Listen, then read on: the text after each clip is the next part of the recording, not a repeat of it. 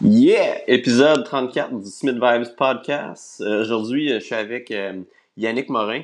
Yannick Morin, ça a été, ça a été un de mes premiers coachs à moi personnellement en tant qu'athlète quand je faisais du vélo de montagne. Et puis, c'est pas mal lui là, qui m'a donné la piqûre justement pour la préparation physique. On a gardé, on a gardé des, une relation assez proche et puis c'est devenu un peu un mentor pour moi à travers les années. Justement, dans le podcast, euh, on parle euh, d'une série de vlogs qu'on avait fait ensemble. Euh, Dans le fond, c'est un, peu une série d'épisodes où ce que justement on, fait un tour dans sa vie. Je vous invite à aller voir ça. Je vais mettre les liens dans la bio, dans la description juste en dessous du podcast. Et puis, ça donne que là, je sors le podcast. Et puis, le 4 août prochain, à Waterloo, Yann organise, dans le fond, avec Bobsleigh Canada, Bobsleigh Skeleton Canada, une compétition, dans le fond, de poussée. Ce qui est cool avec cette compétition-là, c'est que c'est vraiment pour tous. Il y, a, une catégorie récréative, il y a une catégorie espoir élite, et puis il y a aussi une catégorie mix open où tu être un gars et une fille.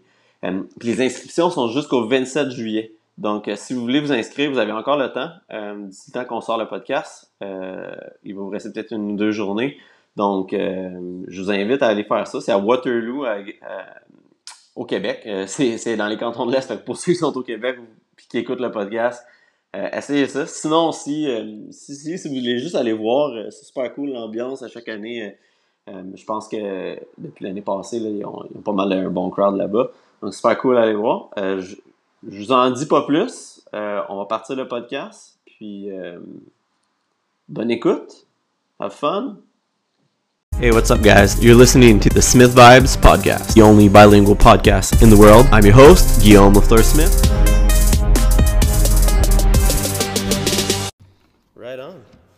On est live. Hey! D'accord? Yes, man. Merci de faire ça pour nous autres. Pour moi, en fait. Pour Smith, pour Smith Vibes Podcast. Toujours un grand plaisir. Euh, c'est vraiment drôle parce que j'attends depuis tantôt pour te dire ça, mais le début des podcasts est, hum, a commencé euh, grâce à toi. Hein? Ouais. C'est la question que j'ai te demander justement, comment ça avait commencé ces podcasts-là? Ben, l'année passée, à pareille date, euh, on... j'- j'étais ici, puis on avait tourné un 24 heures de vlog ensemble. Ouais. Puis on a fait un 24... un- en fait, ça a, ça a été à long terme un, un set vidéo que j'ai Ouais. que j'ai mis sur ma chaîne YouTube. Et puis, euh, il y a deux choses qui se sont passées par la suite. Euh, la première, c'est que, dans le fond, ça a été très, très, très exigeant en termes de temps euh, à créer toutes ces vidéos-là. Faire le montage, Euh, ça devait être fou. Ouais. c'était long, c'était long, c'était long, c'était des heures de travail. Fait que ça m'a un peu découragé euh, de faire ça, euh, de faire les vlogs, puis ça a été les derniers vlogs que j'ai faits. Euh, mais en revanche, avoir fait ces vlogs-là, euh, j'ai reçu beaucoup, beaucoup, beaucoup de messages par rapport à certains euh, vlogs spécifiques, à certains épisodes. Je te dirais plutôt surtout le deuxième puis cinquième, là, si je ne me trompe pas. Euh, par rapport à de l'information qui avait été donnée, puis des choses que les gens ne savaient pas, puis des choses qui ont, qui ont vraiment aidé les gens à poursuivre euh, dans leurs habitudes de vie ou quoi que ce soit. Ouais. Puis j'ai toujours voulu faire des podcasts parce que j'ai toujours eu l'impression qu'il y avait du contenu qui était un peu caché, qui était un peu Ouais. underground. Puis à chaque fois qu'il y a de, de la publicité sur les médias, que ce soit par un article ou par un vidéo, whatever, il y a toujours un petit quelque chose en arrière qu'on connaît pas trop. Parce qu'on essaie de couper un peu dans, le, dans ce qu'on veut. Le 500 mots maximum, la capsule d'une à deux minutes. euh, Exactement, tu sais. Puis là, je me suis dit, dans les podcasts, on pourrait probablement mieux reacher les gens. Euh, c'est pas tout le monde qui a le temps de regarder des vidéos YouTube, euh, mais tout le monde est dans son auto tout le temps. Tout le monde est en train de voyager d'un bord puis de l'autre. Euh, tout le monde peut écouter ça sur le bord de la plage pendant qu'ils sont en vacances, quoi que ce soit. C'est super simple. Fait que j'ai comme une impression qu'on a limité euh, justement les informations qu'on avait partagées dans les vlogs, avec toi surtout, euh, parce que justement, ils n'étaient pas sous la forme audio, puis ils n'étaient peut-être pas tous ensemble, tu sais, ils étaient vraiment séquencés. Fait que c'est grâce à toi, man. Hey! C'est drôle, hein? Content de l'apprendre. Je suis content de l'apprendre. Puis c'est ça. Puis c'est, le, le- le deuxième épisode qu'on avait tourné, c'était surtout par rapport euh, à ton jardin, à Ouais. ton terrain à côté Ouais. de chez vous. Euh, donc, let's talk about that. Let's, let's go around that, euh, Yeah. le petit système que tu as créé. euh, j'aimerais ça un petit peu que qu'on regarde euh, comment c'est, quoi le processus que ça a pris à travers des années d'études en agriculture et toutes ces choses-là pour, pour que ça arrive. ça? OK. Ben, euh, tu vois, je- euh, là, on parle de permaculture. Si on veut Ouais. étiqueter ce- toute ce- cette thématique-là, là, on parle de permaculture. La permaculture, dans le fond, il y a plein de définitions qui, qui se rejoignent tous. Là. On ne va pas s'obstiner là-dessus, mais dans le fond, en gros, la permaculture, c'est de créer un environnement dans lequel euh, on est capable d'imiter d'une certaine façon la nature, euh, recréer un écosystème qui, euh, qui va permettre d'avoir une production sans nécessairement avoir trop de travail, d'entretien, tout ça. Qui va permettre également d'avoir le, le loisir d'être dans cet environnement-là, de, de, de, de lier ça à notre vie de tous les jours. Ça va faire aussi le partage, ça va faire l'éducation. hein. Quand les gens vont venir marcher mon potager comme tu l'avais fait l'autre fois, tu as appris des trucs, peut-être que ça t'a inspiré pour faire d'autres choses. Fait que c'est un, c'est- un petit peu tout ça, dans le fond, c'est d'intégrer à sa vie la culture, mais pas juste seulement dans un but de faire l'autosuffisance, pas juste dans un but d'avoir une production, mais dans un but d'en créer une activité, euh, d'en créer un modèle éducationnel, puis d'en créer, euh, en faire du partage également. Euh, le, je crois que c'est David Suzuki qui avait dit euh, le, le- le- le- le truc qui a été fait dans les dernières années qui, est le- qui pourrait avoir le plus grand in- impact sur la planète dans le futur, c'est la permaculture. Parce que c'est accessible à tous. Bon, il y a des gens qui ont plus grand terrain, plus de terrain, mais ça se fait à toutes les, à toutes les, à toutes les échelles, la permaculture. tu sais. Puis euh, par là, ben, on apprend un paquet de choses, puis surtout, on apprend à respecter un peu plus l'alimentation, la difficulté de faire pousser des aliments, puis d'avoir les aliments à l'année, puis de réussir à transformer ces aliments pour les avoir sur une longue période de temps. Puis tout ça, ben, ça change également ton lien avec l'alimentation quand tu les consommes. Parce que quand tu achètes un casseau euh, de bleuets ou un casseau de fraises à l'épicerie, tu n'as pas pris la, la- peine de les planter, euh, des trimer, des cueillir et tout ça. Tu vas, les, tu vas les dévorer comme si c'était rien. Mais quand tu as tes premiers bleuets dans ton prend de bleuets, tu dégustes un par un. Ton, toute ton approche par rapport à l'alimentation est modifiée par ça. C'est presque dans toutes les cultures. euh, en, anglais, euh, les gens de Kinawa, dans leur tradition, disent You must nurture a plant. Tu, tu- dois t'occuper d'une plante. Pourquoi ces, ces- nations-là qui ont, qui ont un potentiel de longévité qui semble plus, plus grand que le nôtre se soucient de l'importance de soucier une plante. Nous, on s'occupe de, on dit que la longévité, ça passe par des bonnes attitudes de vie, l'alimentation, l'exercice physique. On ne parle pas de, de s'occuper d'un potager ou de, de trimer un bonsaï, tu comprends? Mais oui, ça passe par là également parce que c'est une forme de méditation forcée. Hein? Tu es, obligé de- d'en prendre soin de ton potager, tu es obligé d'en prendre soin de ta forêt nourricière. Puis à cause de ça, ben, tu es en train de te de, de lier, si tu veux, à la nature à tous les jours cause de ça. Puis ça, ça change tes comportements, veux, veux pas. Depuis la, la dernière fois qu'on avait fait le tour, ben, Ouais. je l'avais fait une fois aussi euh, sans neige. Ouais. Euh, puis on a réussi à manger une excellente salade avec tous tes aliments.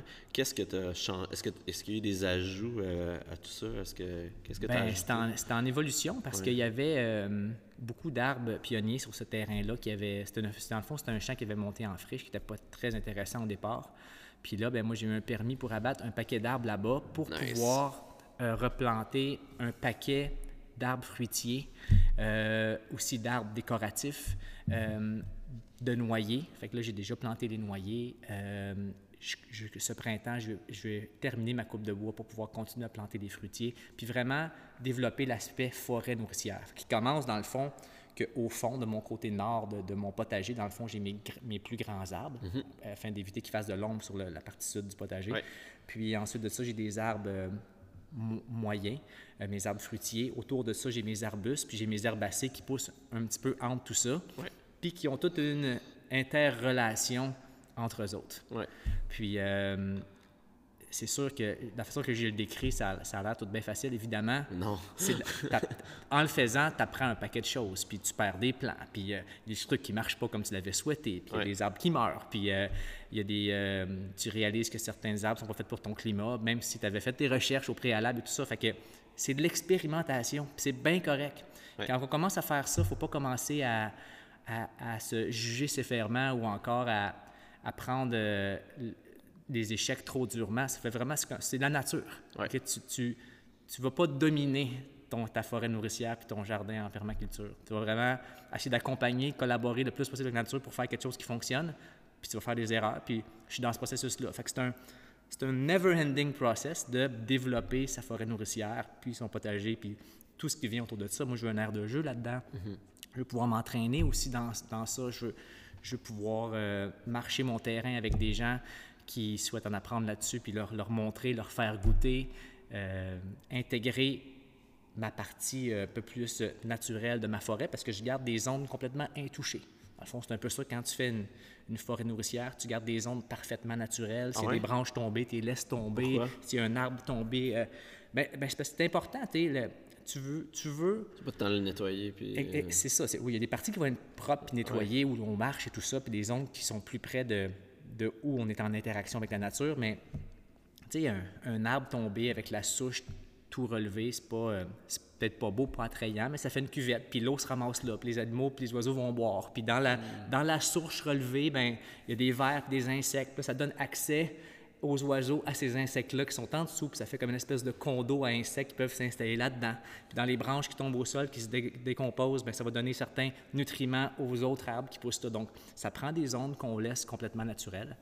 Ensuite de ça, il y a des zones où euh, c'est des gros arbres, c'est mes, mes, mes érables. Donc, euh, évidemment, je vais les entailler pour, euh, pour faire du sirop d'érable avec. Mais c'est aussi que, qu'est-ce qu'ils font, c'est qu'ils fournissent un, un canopy qui est très, très haut. Donc, le soleil pénètre pas jusqu'au sol. Donc là, je peux juste faire pousser des champignons, des choses qui prennent presque pas de... qui prennent pratiquement pas d'ensoleillement. Mais en même temps, ça nous fait une place à l'ombre pour s'amuser. Ça nous fait une... Fait que tout a un rôle à tellement de niveaux différents. Quand tu regardes n'importe quelle forêt, mettons que tu roules sur l'autoroute, tu regardes une forêt, tu vas remarquer qu'au bord, ben, c'est des les herbes, euh, juste au bord du chemin, les herbes sont Ouais, très, très ouais, ouais. tenaces, que tu peux piler dessus avec ta voiture, ben, en marchant, en vélo, puis ils vont toujours continuer à pousser, puis ils vont même empiéter sur la route. Ils sont tout petits, mais ils sont très tenaces. Puis là, tu avances vers la forêt, puis les arbres poussent un peu plus grands. Puis après, tu as des petits arbres euh, qui vont te cacher la vue, fait que tu ne pourras pas voir complètement dans la forêt parce que tu vas avoir un mur, un étalagement d'arbres de plus en plus gros qui va arriver jusqu'à tes gros arbres. Mais si tu réussis à pénétrer tout ça, tu vas voir qu'à l'intérieur de la forêt, c'est un autre monde. Là. Parce qu'il n'y a presque plus rien au sol qui pousse parce que le soleil ne se rend pas. Puis, euh, puis ben, c'est différent parce que tu vas voir les champignons, puis tu vas voir des herbes qui poussent à l'ombre, des fleurs qui poussent à l'ombre. C'est un petit peu ça qu'on recrée, dans le fond, en essayant de- d'avoir le plus possible de plantes qui vont pouvoir nous fournir de la nourriture, fournir de la nourriture aux animaux, euh, interagir entre eux.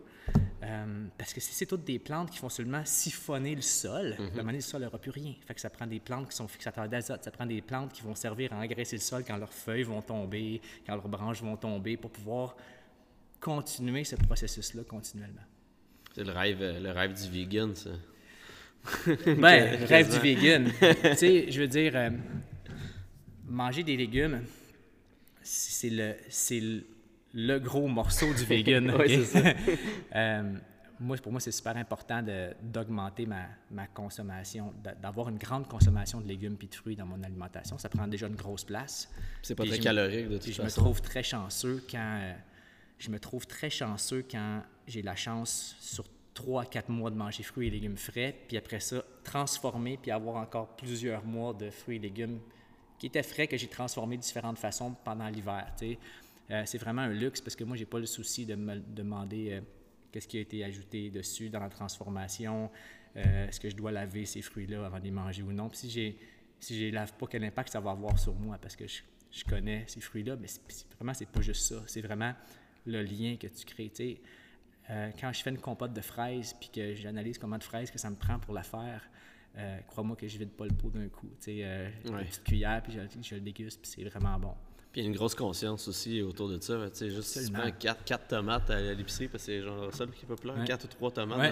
dans, dans un gros emballage de carton en dessous, Ben ouais. avec le plastique par-dessus. Pourquoi pas 5? Pourquoi pas... Moi, j'en veux 6 tomates, là. Tu sais, c'est...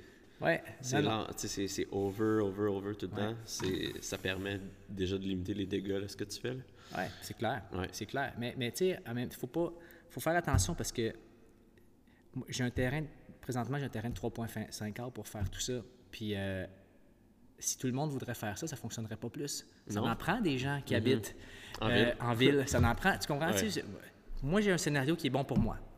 Il me plaît, j'ai le goût, ça me convient.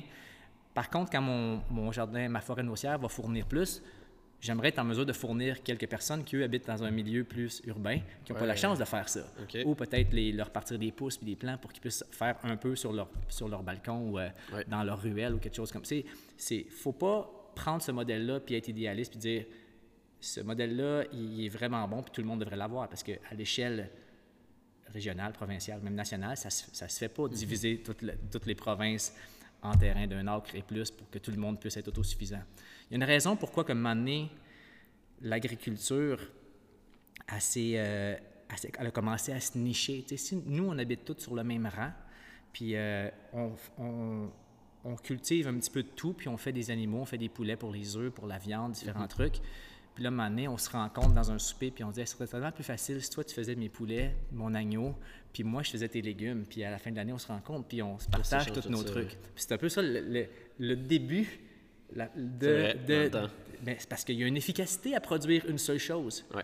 Tu sais, de cultiver plein d'élé- d'é- d'éléments en même temps, tu deviens bien moins spécialiste de ta culture que quand tu es en culture qu'un seul. Ouais. Puis tes chances d'avoir du succès, ben, je veux dire, je vais avoir des chances de succès parce que j'imite un peu la nature d'une certaine façon au niveau de la pollinisation puis à plein de niveaux, mais pour de la production de masse, c'est pas la solution.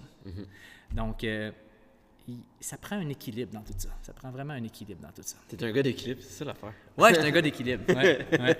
Puis je sais que tu avais un lac aussi. Je, sais que tu me parlais à l'époque que tu voulais probablement mettre des poissons là-dedans. Est-ce que ça s'est fait? Est-ce que ça va se faire? Ouais, c'est vraiment. C'est un. Un défi. Non, ça, ça va se faire. Ouais. Présentement, ce qu'il faut que je, je dois faire, c'est que je dois faire venir euh, une excavatrice pour pouvoir euh, euh, travailler mon lac un petit peu. Je, je vais devoir vider mon lac aussi pour travailler le fond à certains endroits parce qu'il va avoir besoin d'aération. Donc, je vais voir que je mette des, un, un truc qui va faire des, des bulles dans le fond de mon lac pour créer un peu plus d'oxygénation. OK. Puis euh, il y a beaucoup, beaucoup, beaucoup de matière organique d'accumuler dans le fond de ce lac-là. Fait que je, je- je dois. J'ai l'espace, j'ai tout ça, mais je dois le vider puis un peu le recommencer avant de pouvoir mettre des poissons dedans. Fait que c'est un, c'est un autre step. ça? Euh, bon, ça va être avec la pelle mécanique, simplement Ouais, qu'on va, on va faire un, un sillon à l'endroit où les- le, le lac se dévide naturellement, puis on va aller plus creux, puis il va se vider, naturellement dans sa sortie. Puis Ok. après ça, on va refermer ça, puis on va repartir à neuf. Oui, parce qu'il y a quand même un roulement d'eau. là. Oui, oui, oui. Il y a une source souterraine, puis Ouais. il y a un apport d'eau à la surface. Donc, euh, ouais, fait que ça, c'est un, c'est une autre étape, là. Ouais. Puis, j'essaie de pas me mettre de pression, parce qu'il y a des coûts à ça aussi, tu sais. Puis, euh, ça, c'est une autre chose, tu sais. Il, euh, on dit que lorsque tu, euh, tu cultives, donc si tu as un potager, tu, euh, tu vas avoir environ 7 de légumes par dollar investi. Fait que c'est quand même intéressant si tu le calcules comme ça. Par contre, si tu le travailles pour l'élaborer toi-même comme moi je fais, bien, pendant que tu fais ça, tu n'es pas en train de travailler puis générer un revenu. Donc, si tu calcules ta perte de revenus parce que tu élabores ton jardin en permaculture et ta forêt nourricière, c'est pas payant. Mais même, c'est une grosse perte monétaire. Si tous les week-ends que je prends à travailler sur ma forêt nourricière, je travaillais à remettre des plans d'entraînement, faire des consultations, des formations, je pourrais m'acheter beaucoup plus de légumes que qu'est-ce que mon potager me fournit. Tu comprends? Ouais. Mais le point, c'est que je veux faire ça parce que Ben, ça. Exactement. Ouais. Puis je veux. Mon, mon- mon projet, c'est un projet à long terme, c'est une activité, euh, c'est un défi personnel en même temps. Donc, pour moi, c'est vraiment important de faire ça. Donc, si je calcule que cette année, je vais mettre une clôture autour d'une partie de mon potager, ces choses-là, puis j'essaie de, de- de fa- faire la, la balance de tout ça à la fin de l'année, ce serait plus économique pour moi de, de m'acheter un panier bio à l'épicerie. Fait que c'est pas, pas une question d'économie, c'est vraiment une question d'apprendre tout ça. Euh, Une façon d'éduquer les jeunes aussi. Exactement, c'est Ouais. de créer un, créer un modèle autour de ça. Ouais. Puis est-ce que tes, tes enfants, est-ce qu'ils trouvent que. Est-ce qu'ils apprennent là-dedans? Est-ce qu'ils ont un désir de, de- d'apprendre un peu plus? Est-ce qu'ils te posent beaucoup de questions? Je dirais qu'il y a une partie que oui, puis qui est évidente, Ouais. puis dans ma tête, puis peut-être que je me trompe, je pense qu'il y a une partie qui s'imprègne en eux qui, qui va peut-être seulement s'exprimer plus tard dans leur vie. C'est une empreinte un peu plus. Exactement. Je, Ouais. je pense que c'est ça le morceau le plus important. C'est que là, ils me voient aller, euh, ils voient comment je suis dévoué à ça, ils me voient exactement toutes les actions que je fais. Euh, ils participent surtout aux tâches les plus faciles, planter, semer, cueillir. Euh, le gros travail manuel ou les grosses journées d'arrosage quand c'est la canicule, puis euh, on arrose à la chaudière, tout ça, un peu moins. Mais euh, puis, moi, je pense que tranquillement, pas vite, certains aspects de ça s'imprègnent en eux. C'est sûr et certain que eux, ils connaissent le goût d'une tomate fraîche, du blanc un peu chauffé au soleil, là, qui est vraiment complètement succulent. Ils sont capables de faire la différence entre ça. Leur palais est plus entraîné, je te dirais, parce qu'ils sont une, une, une salade de légumes en hiver, c'est correct. Une salade de légumes de notre potager en, en été, c'est wow. Fait qu'ils ouais, ils sont capables de Ouais. faire euh, cette distinction-là. Puis moi, je trouve ça important d'être capable de, De voir le goût, là. ah ouais, le- de, le- dévelop- de développer ce sens-là, de reconnaître la fraîcheur des aliments. Parce qu'ils vont devenir plus difficiles, ça va les forcer à faire des meilleurs choix. Ben, j'ai hâte de revoir ça. Euh, si on si on s'attarde un petit peu euh, aussi au, au cinquième épisode qu'on avait fait dans le vlog, on avait surtout parlé de comment toi tu t'entraînais euh, Ouais. dans la vie de tous les jours, puis comment tu réussis à maintenir un niveau de motivation élevé. Euh, puis on parlait aussi que la motivation, c'était ça venait par, par les gestes que tu fais aussi avec le temps. Ça Ouais. venait pas comme. ça- Ouais. c'est pas inventé. Puis dans ton cas, euh, je pense que tu entraînes une bonne variété d'athlètes. Donc, l'importance de, de- des saisons était différente pour toi par rapport à quelqu'un d'autre. Let's talk about that. Let's look Ok. around. Euh, tu vois, ben, je t'avais parlé un peu du modèle que j'avais choisi, euh, qui correspondait un peu à mon style de vie. Ouais. Puis pour les gens qui n'ont pas vu le vlog, je peux, je peux, le, Ouais. je peux faire un petit survol là-dessus. Dans le fond, euh, pendant. Depuis que je. je suis- Combien d'années, à peu près? Ben, dans le fond, j'ai arrêté le sport de haut niveau à fin 2007, début 2008. Depuis ce temps-là, je me suis amusé dans d'autres disciplines, en endurocross, en strongman, puis en powerlifting.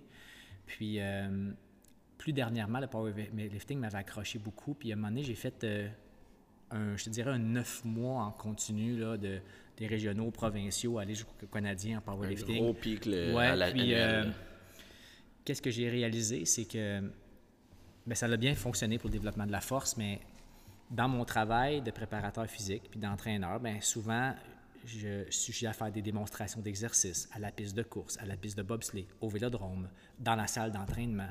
Puis, euh, T'étais brûlé? je considère que je n'étais pas au meilleur, j'étais j'étais peut-être au sommet de ma forme, euh, au, au sommet de ma force, pardon, En powerlifting. en powerlifting, mais euh, j'ai manqué un peu. Je trouvais que je n'étais pas au meilleur de moi-même au niveau des autres aptitudes que j'ai besoin pour être capable de faire des belles démonstrations, puis donner l'exemple, puis être capable de- d'inspirer les, les gens que j'entraîne. Euh, fait que j'ai décidé de développer un plan d'entraînement qui va me permettre de bien faire mon travail le plus longtemps possible dans ma vie. Fait que je m'entraîne pour euh, tester des protocoles sur moi, ça je le fais beaucoup, puis aussi pour garder une forme qui va me permettre de- d'être impliqué physiquement dans ma tâche le plus longtemps possible dans ma vie. Ouais. Fait que c'est un peu ça. Maintenant, comment j'ai tout divisé ça dans l'année? Euh, ben, l'été, on vient d'en parler de mon potager, j'aime ça être dehors. Euh, j'aime ça être dehors, j'aime ça. euh, j'aime euh, passer du temps aussi, avoir la chance des fois de faire une, une séance ou deux par semaine sur le vélodrome avec mon vélo, des fois avec. Tes anciens amours, là. Ouais, c'est ça. J'ai le goût de, de pousser le bob, j'ai le goût de, de faire des accélérations sur la piste d'athlétisme.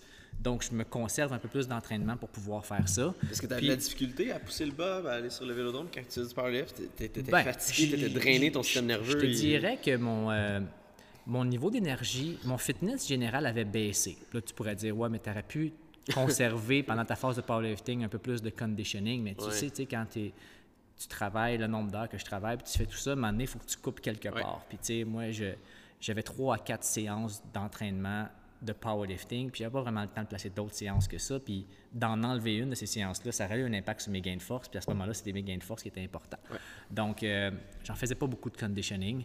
Puis, euh, j'en faisais pas non plus, euh, tu sais, au moins conserver des acquis comme aller faire euh, un entraînement de course ou deux par semaine ou encore euh, rouler sur mon vélo, sur mon rouleau à, à l'occasion. Fait que je le faisais moins. Puis à un moment donné, ben, tu perds un peu la coordination, tu perds un peu le rythme. tu es moins bon pour, pour tout absorber le stress mécanique que ces disciplines-là t'ex- t'exposent quand tu n'es pas habitué d'en faire. Donc, j'allais courir à l'occasion puis je chantais un peu euh, mes chevilles fragiles euh, et tout ça. Donc, je me dis, non, faut, faut que je sois capable euh, à tous les jours de, au besoin, d'être capable de faire une accélération, d'être capable de sauter, d'être capable de faire des, des drills, d'être capable de, de me débrouiller sur mon vélo, d'être d'être capable d'en- tanké à chaque fin d'entraînement. là, Exactement. Comme tu fais sur Fait un que- mur, là. Fait que j'ai structuré mon entraînement comme ça, dans le fond. Donc, en été, c'est plus euh, axé sur les sports de déplacement.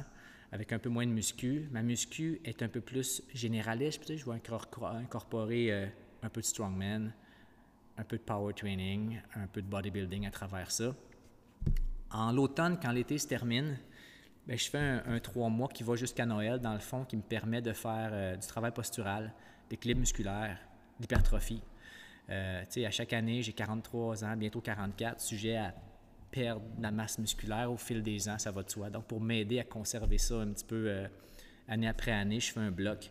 Puis en même temps, j'en profite de ce bloc-là pour travailler les, tous les petits endroits où j'ai tendance à, allumer des, petits bobos, des petites blessures à l'occasion. Quand j'arrive à Noël, bien là, je commence ma phase de force, à fond du 1er janvier, puis elle, s'en va jusqu'à la fin mars. Fait que je fais 12 semaines de force. Euh, puis ça a quand même un bon effet. Ton muscle memory doit être excellent. Oui, ça va, ça va bien. Ça va bien. Euh, par la suite, au printemps, comme présentement, mais je suis dans ma phase euh, de puissance où là, je, fais, je travaille avec le push beaucoup. Je fais du velocity-based training, je mesure mes mètres secondes, je travaille avec des charges variées, beaucoup de travail contraste. Fait que là, présentement, c'est facile comment c'est monté. Mon truc, c'est que j'ai comme trois phases de quatre semaines. Fait que dans ma première phase, je travaille de 0,75 à 1 mètre seconde. Fait que je choisis des charges qui matchent à peu près ce type de vitesse de contraction-là. Dans ma deuxième phase, de la cinquième à la huitième semaine, je travaille un peu plus lent que ça et un peu plus léger que ça. Donc, je fais du travail contraste. Euh, c'est du 0,50 à 0,75, puis du 1 mètre seconde à 1,25. Puis dans ma dernière phrase, là, je fais vraiment du très lourd, force max. Puis je fais de la pliométrie ou des gestes d'haltérophilie très légers, de la vitesse max en combinaison. Puis là, ça, vient, ça conclut ma phase de puissance à la fin. Puis les gains que tu fais par rapport à ça, c'est. Ben, ça, me, permet de, trouver, euh, de me retrouver un peu plus Twitch. Je conserve. T'es fatigué, je conserve plus fatigué pendant cette période-là? Ton... Non, non, non, Puis, puis là, j'en ai, là, j'ai plus de séances aussi parce que là, j'ai ça trois fois par semaine, mais là, en plus, j'incorpore mon intro de course, intro de, tout ce qui s'en vient pour l'été. Je commence à me préparer à tout ça. Donc, j'ai beaucoup plus de séances aussi dans la semaine, mais j'ai ces trois séances-là qui sont importantes. J'ai une séance de conditioning aussi dans laquelle je fais du HIIT. Euh, de différentes façons. Puis j'expérimente beaucoup en HIIT. J'essaie de quantifier euh, bien comme il faut les exercices. Puis je le fais avec nos groupes d'entraînement aussi. On, tout le monde a des petits papiers, puis on prend des notes sur le nombre d'un tel d'un exercice qui peuvent rentrer en 30 secondes. J'essaie de me bâtir une grosse banque de données HIIT pour être capable de, euh, de me faire une évaluation de ce, de ce volet-là de ma mm-hmm. forme. Puis quand on va arriver ben, à la Saint-Jean-Baptiste au 24 juin, ben, je commence mon entraînement estival. Où là, vraiment, c'est le party parce que je, mets à profit, euh, je mets à profit tout un peu ce que j'ai fait. Puis euh, c'est ça, je m'attends à aller euh, à la piste de bobsleigh à l'occasion, à la piste d'athlétisme, au vélodrome, puis d'être dans le gym deux, trois fois par semaine pour faire un genre de, d'entraînement bloc dans lequel j'ai les composantes des trois, des trois phases précédentes à l'intérieur de chacun de mes programmes, si on veut. Puis est-ce qu'annuellement, à travers tout ça, mettons, sur 12 mois, est-ce que tu te dis, euh, OK, à chaque semaine, il faut au moins que je rentre? Tu sais, on, s'entend que les, que les principes par saison sont là. Mais par exemple, euh, est-ce qu'à chaque semaine, tu te dis, il faut au moins que je squatte une fois, il faut au moins que je tire une fois, il faut au moins que je hinge une fois, il faut au moins que je fasse une variation de pull-up ou, ou est-ce que c'est vraiment mix à travers l'année? Non, ça c'est vraiment mix à travers l'année. Je te dirais que les, les les actions du corps, le push, pull, squat, lunge, euh, twist, euh, bend forward, bend backward, toutes les actions principales du corps sont, sont, répondues à l'intérieur de chacun des programmes. Au niveau des types de contractions, c'est là qu'il y a le plus de différence, euh, la vitesse de contraction puis les types de contraction, les combinaisons. Puis l'autre chose aussi, je te dirais que dans, je suis dans ma deuxième année de ça maintenant, c'est que maintenant, c'est les, les, entraînements intégrés. Donc cet été, plutôt que de puis même, je vais commencer même ce printemps, plutôt que de séparer toujours mon entraînement de musculation et mon entraînement de course, mon entraînement de vélo, mon entraînement de course, ces entraînements-là vont devenir combinés. Euh, c'est quelque chose que j'ai commencé à faire depuis environ euh, un an et demi avec les triathlètes. Euh, depuis peut-être six mois avec mes triathlètes les plus élites que, que j'entraîne. C'est quelque chose que je vais faire aussi cet été avec des athlètes de skeleton, des athlètes de bobsleigh. Puis, euh, dans le fond, à la place d'avoir des séances en alternance de musculation et d'entraînement spécifique, on va avoir cinq séances combinées par semaine. Combiné d'un d'un Combiné. muscu, ouais. Com- Et là, ouais. toi, dans le fond, tu commences à avoir pas mal, pas mal de- d'expérience, justement, avec euh, des athlètes de haut niveau, un peu plus en triathlon. là. Fait que Ouais. La muscu, là, est quand même importante pour eux, là, surtout que c'est- un petit peu ça ta spécialité euh, Ben, avec eux. C'est ça. Là, j'ai, dans le fond, si, si on essaie de définir un peu euh, avec quel groupe d'individus je, avec quel groupe d'in- d'individus je, Tu utilises ce système-là? c'est ça. Ben, pour les pour les sports d'endurance, c'est sûr que c'est un gros morceau parce que un moment donné, surtout quand tu es un triathlète, tu as toutes tes séances de natation, tu as tes séances de vélo, tu as tes séances euh, de course à faire. Quand tu commences à quand tu commences à, à manquer de temps, c'est la musculation qui va se faire tasser en premier, c'est sûr et certain. C'est que, ouais. fait que en l'intégrant comme ça, ça permet euh, beaucoup plus facilement d'être capable de la conserver, Ouais. même dans la saison de compétition.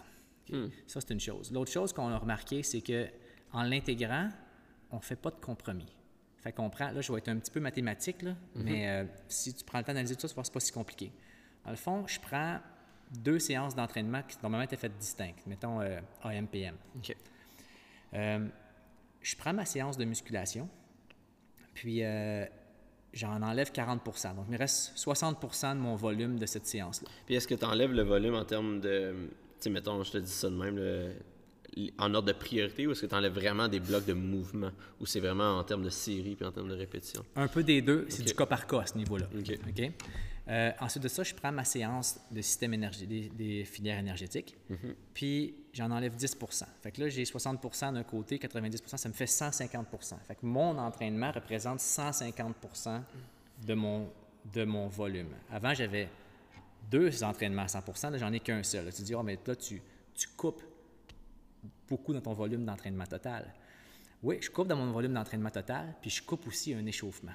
Fait qu'en bout de ligne, qu'est-ce que ça fait? C'est que ça me permet d'avoir une plus grande densité de travail de qualité. Parce que le travail d'échauffement est obligatoire et nécessaire. Mais Dans c'est- les deux cas. Fait que- Exactement. fait que dans le fond, dans le deuxième, dans la session PM, tu n'as même pas besoin de le refaire parce que. Ex- Exactement. Fait que là, je me retrouve dans ma semaine à avoir un moins haut volume. Je me retrouve à avoir une plus grande densité de volume de qualité. Mhm. Puis j'ai un athlète qui a qui enlève son souci de préparation de tout le protocole qui vient avec l'entraînement, se déplacer à l'entraînement, s'échauffer pour l'entraînement, Ouais. prendre sa douche après l'entraînement, manger ce que ça prend avant, manger ce que ça prend après. Fait que là, vous ouais, mais là, les- le volume des athlètes va diminuer puis ils vont se retrouver à s'entraîner moins. Faut pas oublier là, que c'est pas le volume d'entraînement qui compte puis le temps d'entraînement, c'est les résultats qui comptent. Tu sais, qui- qui- tu préfères-tu travailler 20 heures Ouais. pour faire euh, 100 000 ou tu préfères travailler 60 heures pour faire 100 000? Exactement. Fait que, euh, moi, c'est une approche qui est basée autour des résultats. Puis l'important, c'est qu'en bout de ligne, on ait le output puis la progression. Puis, euh, Puis on s'entend qu'un warm-up de course est Ouais. excellent pour faire une session de squat. oui, mais, mais c'est ça. Là, regarde bien comment je structure la séance maintenant. En début de séance, je fais l'entraînement qui est spécifique à la discipline spécifique. Donc, mettons que c'est un entraînement qui est muscu-course. Ouais. OK? Bien là, il va y avoir l'entraînement de course conventionnel qui va être, pardon, l'échauffement de course conventionnel qui va être là. Qui va être suivi de ce que j'appelle le primer exercise, ou l'exercice qui est souvent le premier geste de la séance de musculation, un mouvement qui est souvent du travail dynamique, euh, du travail explosif, une variation de saut ou d'haltérophilie avec des charges relativement légères ou quelque chose comme ça. Une fois que ça c'est fait, on va enchaîner avec 75% du volume de l'entraînement de course. Fait que notre 90 notre- notre- qu'on a pris, on prend 75% de ça, puis on le met là dans le programme. Après ça, on va faire notre musculation. Fait que peut-être notre primer exer- exercise occupait 10% de notre 60% Fait que là, on va faire le reste de notre musculation. Puis qu'est-ce qui nous reste? Le 25% de l'entraînement de course qu'on n'a pas fini, qu'on fait à la fin. Tu vas me dire, ouais, mais ça doit être difficile à faire à la fin. C'est surprenant. Parce que, oui, tu as fait ton début d'entraînement, tu as fait ta muscu, mais en faisant ta muscu, tu t'es axé différemment. Fait que tu as récupéré un peu de, cette spécificité-là que tu as faite. Ouais. Puis tu es capable de revenir à la charge avec une très bonne séance. C'est un bon contraste aussi. Oui, Ouais, puis en ça. plus de ça, ce que ça permet de faire, c'est que ça te permet de, comme après ta muscu, tu crées un peu une forme, tu deviens un peu décoordonné par euh, comment tes muscles sont engorgés et tout ça. Et là, dans le fond, tu te forces à performer dans cette dans cette décoordination-là. Donc, qu'est-ce que ça fait? C'est que ça te force à devenir encore plus coordonné et plus efficace dans ta dernière séance. C'est comme un peu si tu orientais, là, si mettons tu prends les, méthodes de comédie d'entraînement, les, les séquences d'entraînement orientées dans lesquelles tu faisais de l'isométrie, mettons de la pliométrie, puis le sport spécifique en troisième élément, le circuit. Bon, mais c'est un peu ça qu'on fait. Dans le fond, on oriente la session en, en fin de programme en faisant le dernier bloc de spécifique, puis on conclut notre entraînement sur ça. Fait qu'au bout de l'année, les triathlètes, ils rentrent bien plus de volume de muscu, puis Exactement. moins de blessures, puis tout le kit. Oui, ils sont capables de conserver, puis euh, oui, puis ça paraît, ça paraît sur, vraiment sur les trois disciplines. Sur la course, c'est très impressionnant, mais ça paraît sur les, ça paraît sur les trois disciplines. Ça doit plus paraître sur la course puis le bike, je pense. Ou la natation, c'est Ça dépend, parce que ceux qui avaient des difficultés en natation, on a adressé le programme de musculation en conséquence. Donc, ils ont eu du progrès, mmh. aussi, parce que la musculation était adressée en fonction de ça. Mais je te dirais que naturellement, si tu prends un programme général, l'impact le plus grand va se faire sentir sur la course à pied. À cause surtout de l'économie qui est causée par un meilleur réflexe musculo-tendineux au moment de mettre le pied au sol.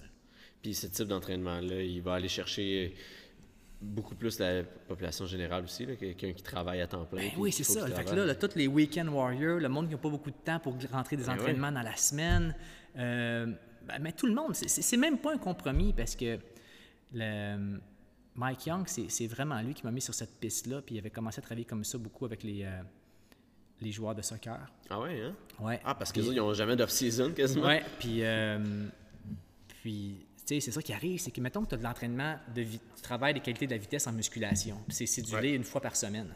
Puis là, ça donne que dans ton équipe, tu as trois blessés, tu en as qui ont un rendez-vous de la physiothérapie ou d'autres choses, fait qu'il te manque plein d'éléments. Fait que les autres, dans le fond, ça va te prendre leur, séance va être, se retrouver être aux deux semaines. Il va avoir eu un gap de 14 semaines entre deux stimulations. Mm-hmm. Fait que puis ça, ça arrivait très, très, très souvent. Fait que l'approche, c'est de recréer en plus petite dose ces stimuli-là beaucoup plus souvent. Comme ça, tu n'as plus, plus, de grands bons comme ça où tu es capable d'entretenir tes qualités. Fait que, puis là, bien évidemment, il faut qu'il y ait une logistique euh, efficace autour de ça. Parce que si tu n'as pas une salle de musculation qui est adjacente à un endroit où tu peux courir, si tu n'as pas une salle de musculation qui est adjacente à ton rouleau sur lequel tu peux rouler en vélo ou un tapis roulant ou un watt bike, ça, ça, te, ça, te, prend un peu d'installation. Mais moi, je, je quand je pense au futur, je pense beaucoup à ça parce que de plus en plus, moi, dans, dans toutes mes disciplines, on fait de l'entraînement intégré là, dans, les sports de force vitesse. C'est un peu pour ça que les gyms d'entraînement fonctionnel, à un moment donné, ont existé pour justement sauver ce temps-là pour ce type d'athlète-là aussi. Là.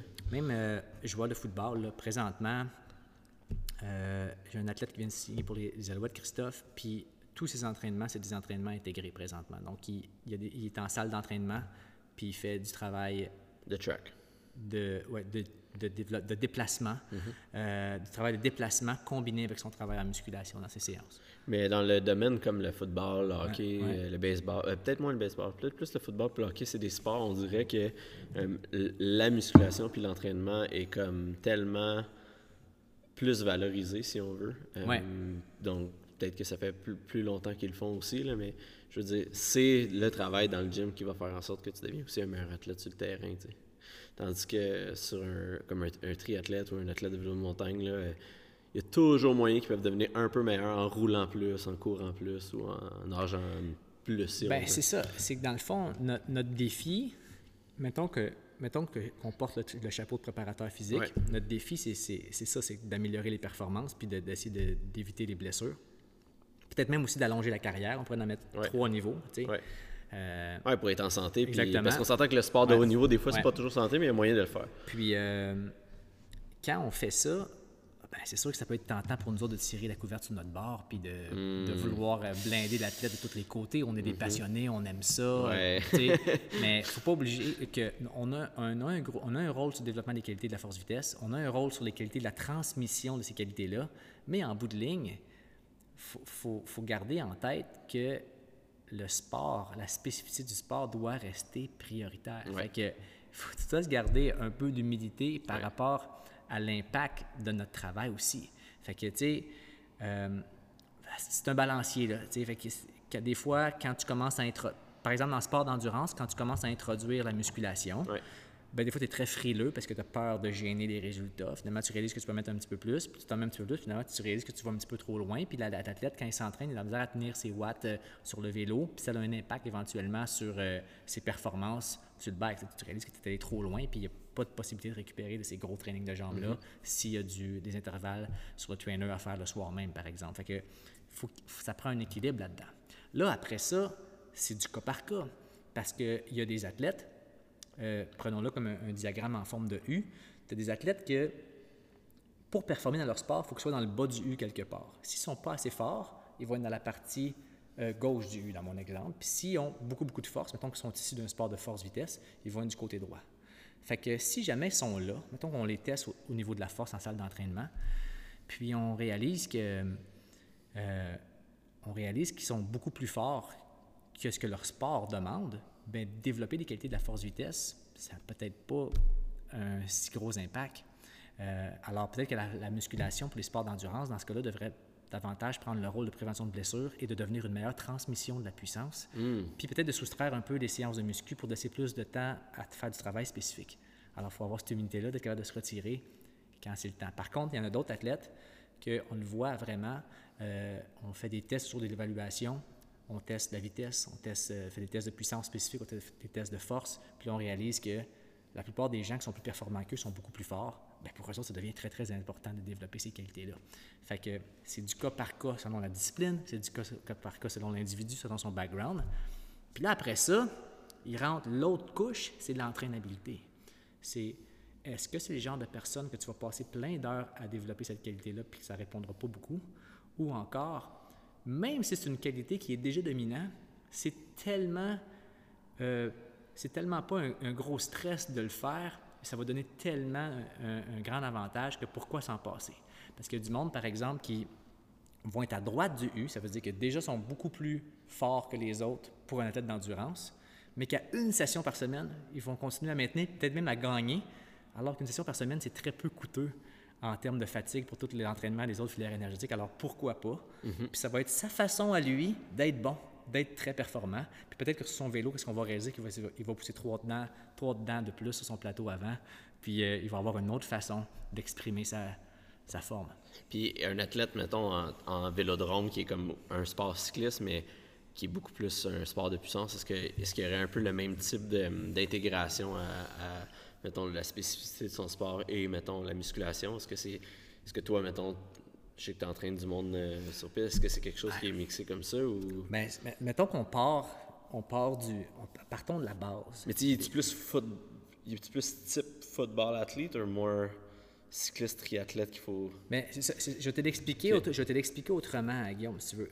Prenons le- un sprinter sur le vélodrome. Ouais. Fait que lui, son, mettons que son premier rôle, plusieurs épreuves de sprint sur vélodrome, mais prenons le 200 mètres. Ouais. Son premier rôle, c'est d'être très, très, très rapide sur 200 mètres, faire le meilleur temps possible. Ok. Ouais. Fait que s'il y a un effort à faire par semaine, si son entraînement se résume à un effort, ben, ce qu'il devrait faire, c'est un 200 mètres. OK? Right. Parce que techniquement, tactiquement, il n'y a rien qu'il peut faire qui va l'aider plus. Non, c'est sûr. Après ça, s'il y a plusieurs efforts, ben, il pourrait faire plusieurs fois ça. S'il y a plusieurs séances, ah ben là, c'est différent. Parce que peut-être qu'on pourrait commencer à décortiquer l'effort. Ouais. On pourrait faire un entraînement qui cible toute la partie approche, accélération, montée de la vitesse, un entraînement qui travaille la pointe de vitesse, puis le ground speed ou le maintien de la vitesse, puis un, un entraînement qui travaille les qualités d'endurance-vitesse pour éviter de commencer à perdre du régime vers la fin ou avoir, ou avoir une courbe descendante en, en- en fin de course. Fait que là, à cause qu'on a une multiplication des séances, on peut commencer à jouer de la variété. Mais là, maintenant, tu nous offres une quatrième, une cinquième, une sixième séance par semaine. Mais là, est-ce qu'on va continuer encore à juste jouer avec ces paramètres-là? Ben non. On pourrait se servir de la musculation pour être capable de reproduire qu'est-ce qu'on fait quand on fait l'accélération, mais peut-être avec une résistance plus grande sur le vélo parce qu'il y aurait eu un gain de force en salle de muscu. C'est là que tout commence à être intéressant. Puis, euh, c'est un processus d'optimisation. Fait que là, il faut savoir, selon le profil force-vitesse de l'athlète et aussi selon ses qualités à transférer la puissance, qu'est-ce qui va être le plus payant pour lui. Puis là, ben, Dépendant d'où qui part aussi dans son, dans son, entraîne- dans son fait expérience que en tu peux entraînement. pas là. arriver puis dire, euh, toi, tu es l'athlète, tu dois adhérer au plan. Ouais, Il ouais, ouais. faut vraiment que tu adaptes le plan à l'athlète. Ça, c'est super important. L'autre chose aussi, c'est que quand tu travailles avec des individus qui il y a autant de possibilités en termes de profil force-vitesse, puis aussi en termes de capacité à transférer les qualités de force-vitesse au pédale. Il faut que tu vois ça vraiment comme un... faut pas que tu vois ça comme un système. Comme voici mon système d'entraînement, puis je vais l'appliquer à l'ensemble de mes athlètes. Il faut plus que tu vois ça comme une map. Puis dire, euh, ben nous, on est ici, euh, ça c'est jour 1, premier 200 mètres sur la piste, puis euh, ça c'est la fin de ta carrière, ton 200 mètres aux Olympiques de 2024. Puis là, entre les deux, on a une map, puis il y a plein de routes qu'on peut prendre. Mais toi, à cause que de ta personnalité, j'ai envie de te faire prendre la route montagneuse. Puis lui, ça va être la côte, puis l'autre, ça va être le highway. OK? Pourquoi? Parce que Ouais. pour un, un paquet de trucs. Fait que quand tu arrives avec un système, c'est très vendeur les systèmes par contre. C'est très facile à brander un système. C'est Comme très, mettons euh, West Side Barbell. Ouais, c'est- très catchy un système. Puis, puis pour vrai, généralement, ça marche. Mais c'est pas nécessairement optimal. Puis c'est là que la job de coach commence à être le fun. Ouais. C'est là que la job de coach devrait être le fun, c'est de dire, OK, il va falloir vraiment Tu que prendre je un peu de ces systèmes-là, puis Ben oui. Euh, on, on a un modèle, c'est jamais parfait. Mais c'est pas parce que c'est pas parce que c'est pas parfait que c'est pas important. Prenons la charte de prix Lopin, par exemple. Si tu veux commencer à prescrire des pourcentages à des gens, puis là, tu te dis, ah, mais il est supposé être capable de faire 5 reps à 85% Finalement, ça marche. Supposé. C'est un modèle, c'est pas grave. Ça t'aide pour 90% de tes clients, même Ouais. si ça marche pas pour Ouais, c'est 10. ça. A- Adapte-toi, là, tu sais. Puis euh, les intervalles de Guy Thibault, c'est- c'est un outil exceptionnel. Ah, bien, il y en a peut-être des intervalles, ah, celle-là, je trouve elle est moins dure que elle, je trouve que c'est pas équivalent, ou celle-là euh, est supposée être plus taxante, puis elle l'est pas. Ben, non, mais c'est un modèle. Tu comprends? Pars, pars avec ça. C'est- Ça, ça l'aide énormément. Ça te donne un paquet de structures d'entraînement par intervalle super le fun que tu peux faire. Puis là, maintenant, fine-tune un petit peu pour l'adapter à ta clientèle. Moi, je trouvais que pour la course, surtout, c'était intéressant de varier, mettons, d'une semaine à une autre. euh, Peut-être même le même type d'entraînement, mais d'une semaine, c'était plus par, euh, par des vitesses puis des distances. Ouais. Puis d'autres semaines, euh, par juste des temps, des temps puis Ouais. des intensités. Mais dans le fond, ça revenait au même. C'est juste que la personne a moins, elle, elle se compare moins avec elle-même, avec ouais. sa semaine précédente, puis veut, veut pas, fait que ça progresse. Absolument. Tu- tu regardes les Ça résultats. du type d'athlète. Ouais, c'est ça.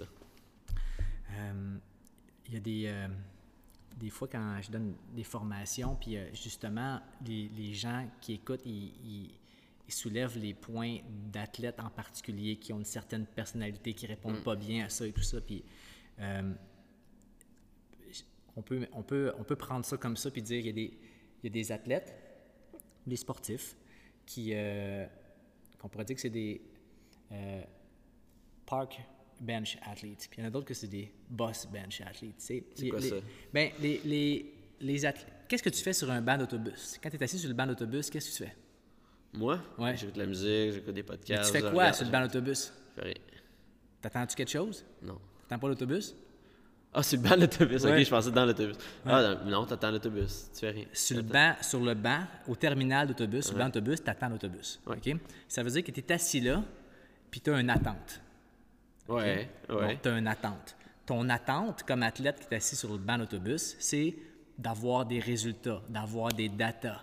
Tu es data-driven. Tu vas, tu vas vouloir voir quelque chose qui va te nourrir à la fin de l'entraînement, qui va être basé sur voir l'autobus arriver, voir des résultats arriver, voir des chiffres, faire un PR. Puis tu as des athlètes qui sont sur le banc de parc. Qu'est-ce que tu fais sur le banc de parc? Tu es sur le banc de parc. Qu'est-ce que tu fais, Guillaume? Ben, c'est c'est drôle à dire, mais je sais pas. Mettons que tu l'es aujourd'hui, qu'est-ce que tu ferais sur le banc de parc, là? Je resterai pas long longtemps. Je capable de rester sur place trop trop Bon, longtemps. probablement que tu es un gars de ban ban d'autobus alors. Faut que je me lève Ok, puis je peux pas rester là plus que généralement, 5 là, minutes. Quand on regarde quelqu'un sur un banc de parc, qu'est-ce qu'ils font? C'est qu'ils écoutent les oiseaux chanter, ils apprécient le moment prévent, présent, sont en gratitude, Ouais, ouais, ils relaxent, ils écoutent la musique comme tu le disais tantôt. Ouais. Ils n'ont pas vraiment d'attente. Il n'y a rien qui va se passer là. Mais il y a du plaisir quand même. Ça, c'est des gens qui rentrent dans le gym, que leur satisfaction vient de qu'est-ce qu'on fait, pas qu'est-ce que ça donne. Fait que le banc d'autobus, c'est plus euh, qu'est-ce qu'on fait. Puis... Le banc d'autobus, c'est plus ce que ça donne. Ah, C'est- ah. Quoi le. que ça donne Où j'en suis, où j'en suis par rapport à l'année passée, par rapport au dernier mois, par rapport à mon PR, par rapport au meilleur dans ma discipline? L'athlète de banc d'autobus. OK? Faut que c'est ce langage-là, il faut que tu y parles. Ouais. L'athlète de banc de parc, c'est Hey, aujourd'hui, on met des chaînes, puis des bungees, puis on met ci. Pourquoi? Parce que dans le moment présent, lui, c'est ça qui l'allume. Mais tu seras pas capable de dire c'est quoi son max. Peut-être tellement de trucs à- attachés après sa Ah, barre. je fais de la boxe aujourd'hui, moi. fait que, fait que, mais c'est c'est- ça Ouais. aussi. Fait que, donné, t'as beau être aussi analytique et méthodologique par rapport à ton modèle d'entraînement, ben, à un moment donné, tu réalises que il y a quelqu'un ailleurs qui n'a pas tes concepts, qui n'a pas ta méthodologie, qui fait bien avec son monde. Pourquoi il fait bien avec son monde? Ben, il, a, il a catché, lui, que cet athlète-là, il fonctionnait plus avec ce genre de stimulation-là. Puis qu'est-ce qu'il aime, c'est quand ça change beaucoup. Oui, mais quand ça change beaucoup, ça répond pas à plein de méthodes d'entraînement, à plein de principes d'entraînement. Oui, c'est vrai, ça répond pas à des principes d'entraînement, mais ça répond à un principe d'important qui est avoir des entraînements qui sont fun-driven, qui, sont, qui sont stimulés par le plaisir. Puis pour plein de monde, c'est super important. Quand, j'étais- quand arrivé sur la première plage, euh, quand j'étais en Thaïlande le mois passé, j'arrive sur la plage, puis je suis seul, là, fait que tu sais, j'ai... Je m'étends, je me dis, bon, c'est ça, que- c'est ça que le monde, ils font, ils Non. s'étendent. Je regarde autour de moi, puis tout le monde est là, puis tout le monde s'étend. Je m'étends. Une minute plus tard. Bon, ben, qu'est-ce qu'on fait? Fait que là, je m'en vais dans l'eau, me baigner. Dans l'eau deux minutes. Je check le monde. Bon, retourner sur le banc, tu sais, on va sur le banc. Bon, je sorti un livre, tu sais, je sors le livre, je finis de le lire, bon. Bon, mais je m'en vais, moi, tu sais, je suis pas capable. Ouais. Là, tout le monde qui était encore là quand je suis arrivé, là. Ben, toi, t'es quelqu'un qui a besoin de beaucoup de stimulation. Ah, je, je comprenais, je comprenais pas. C'est Ouais. fun, c'est beau, mais je l'ai vu. on, peut... on peut passer à autre chose. Fait que toi, German Volume Program 10 x 10, euh, tu t'offrais pas ça longtemps, là? Non. ben, je- le pire, c'est que je l'avais fait. On changeait de mouvement chaque semaine, mais tu sais. Non, non, c'est ça. Ça prend. Après trois semaines du même mouvement, là, euh, c'est lourd, là. Faut changer. là. Ben, c'est correct. Puis Ah d'autres personnes sont capables de, de tolérer l'entraînement différemment. Puis, pour vrai, il faut, faut se garder euh, se garder une ouverture par rapport à, à tout ça. là. Mm-hmm. Euh, surtout euh, quand on ne connaît pas le contexte de qu'est-ce que les gens y font, puis Ouais. euh, qu'est-ce qui les motive et tout ça. Là. Ouais. Faut, faut, je pense que c'est sage d'analyser qu'est-ce qui se fait avec du recul puis avec assez de lucidité pour être capable de comprendre le deuxième degré, puis le troisième degré, puis le quatrième degré de qu'est-ce qui est en train de se passer présentement dans la salle d'entraînement pour cette personne-là. Pour être capable d'en faire une bonne euh, analyse. Puis j'ai comme l'impression que, tu sais, on, on se dirige dans un monde qui a, qui a beaucoup de online euh, training aussi, Ouais. qui a beaucoup de, de choses de sens. Tu sais, je le fais. Mais si je faisais pas aussi un peu d'entraînement privé, je verrais pas aussi beaucoup de failles euh, qui se faufilent au fil du temps par les yeux, tu sais, des choses que tu vois que finalement tu, Ouais. tu réalises à long, puis là, en ligne, des fois, il y a, y y cet, aspect-là qui est perdu, tu sais. Oui. Mais euh, on, euh, aujourd'hui, il y a beaucoup de. Il y a beaucoup d'informations accessibles en ligne. On, on le sait, il y a beaucoup d'entraîneurs, il y a beaucoup de. Gratuit.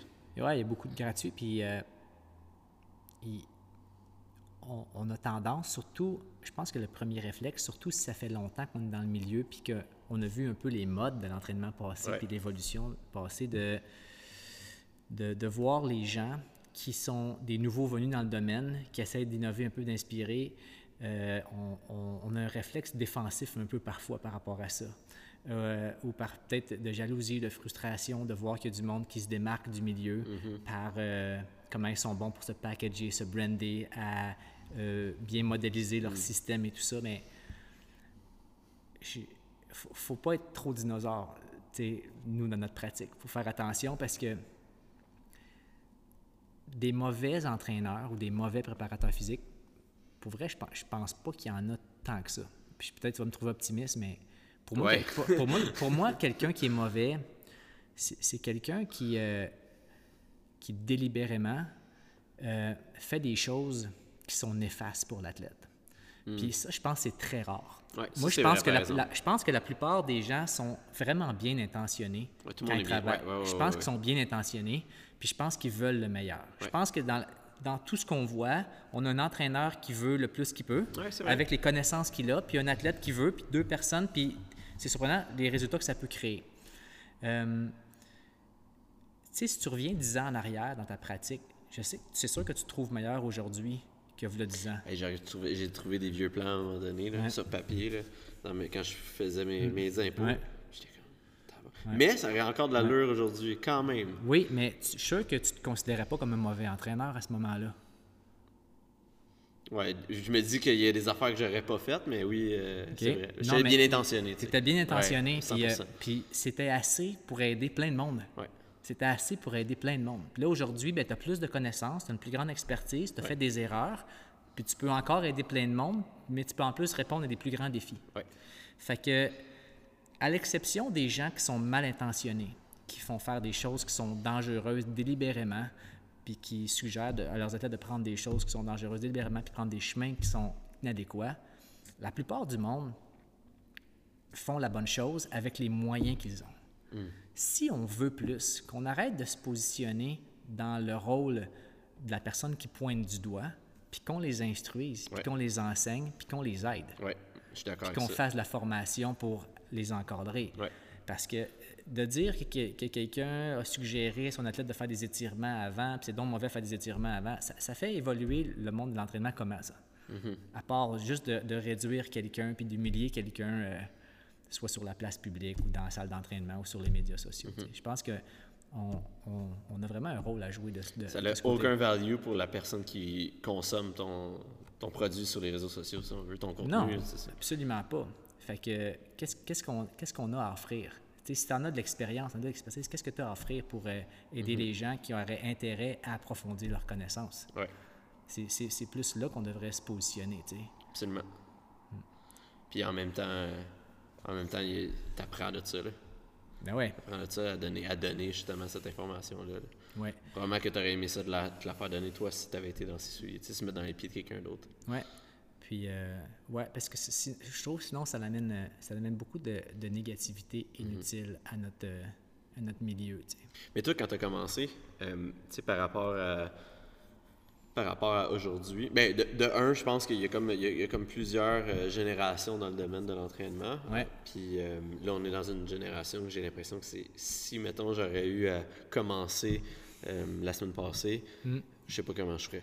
Parce que on- c'est, très difficile de percer le milieu, non seulement à cause qu'il y a, il y a beaucoup de monde maintenant qui, qui font le métier, mais il y a aussi euh, tout ce qui est en ligne, sais, puis qui est gratuit, puis qui est, les- ceux qui se packagent bien. La compétition est féroce. Ouais. Mais dans le temps, là, il avait- n'y avait pas de réseaux sociaux. C'était des blogs en ligne. Qu'est-ce que tu faisais toi, pour trouver ton monde, quote unquote, ou euh, Ben écoute, euh, c'était vraiment le, partager ton contenu? tu sais? C'était le, monde du bouche-oreille. hein. Ouais. C'était le monde des des bouche-oreilles, puis c'était les résultats.